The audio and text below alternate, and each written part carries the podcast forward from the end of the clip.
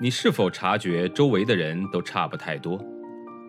他们像不像流水线上被生产出来的标准件，有着相似的想法、类似的人格？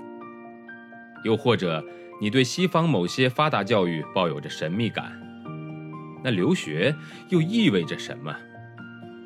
也许本书会给你一些启发和答案。欢迎收听《十一岁去德国》，一个中国女孩的留学经历。作者夏千若，演播生意人陛下。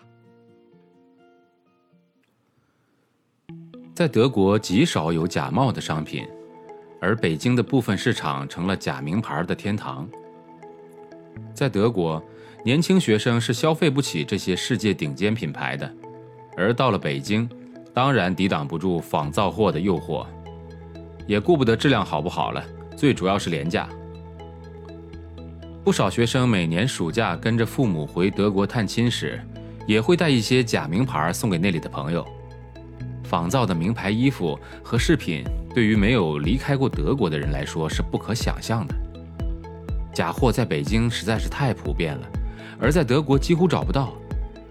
这就造成了以下的现象：在中国，就算是穿着真的名牌，别人也会觉得是假的。而在德国，就算穿戴的是假货，也没有人怀疑它的真实性。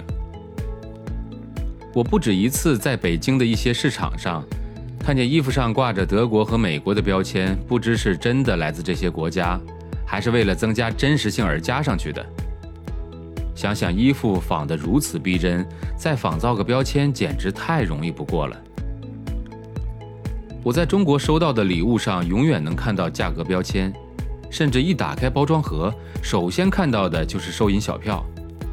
对于这一点，我一开始一直想不通，因为在德国，人们是习惯避免收礼物时看到价格。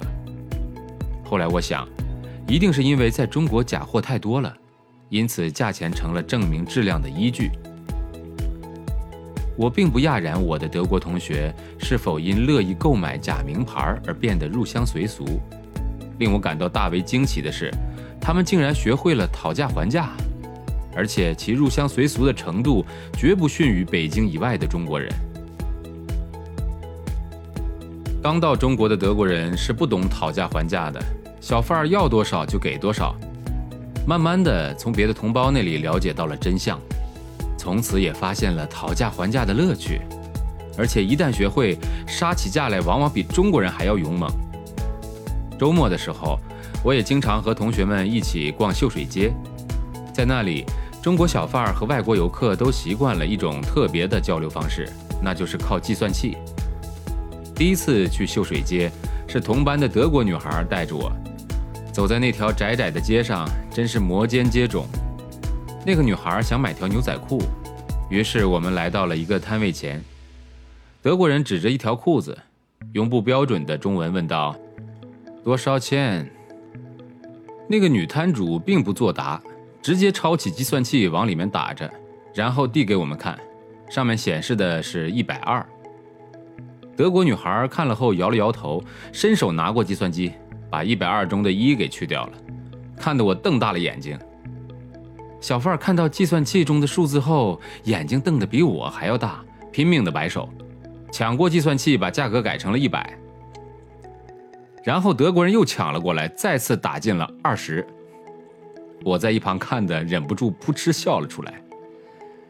摊主拿这个固执的外国人没有办法，便和旁边的小贩嚷嚷道：“这鸭挺抠啊。”接着装作不再理我们。德国女孩拉着我转身就走，并对我眨眨眼，轻声说道：“你等着。”果然，刚走出了没几步。小贩儿就把我们给叫回去了，最终这笔生意以三十块钱成交。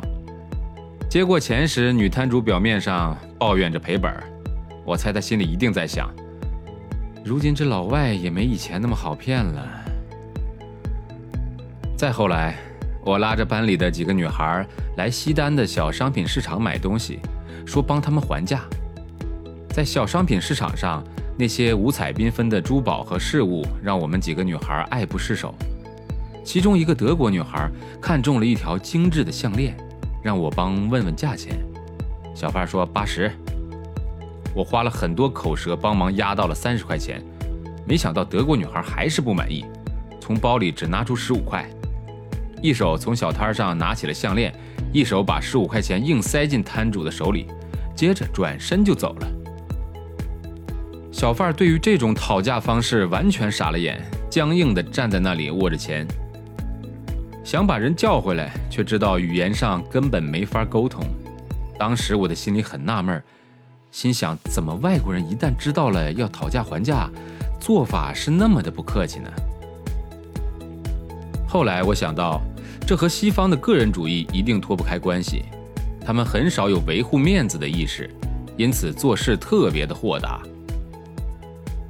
本章节的演播告一段落，感谢您的收听，欢迎关注生意人陛下的其他节目。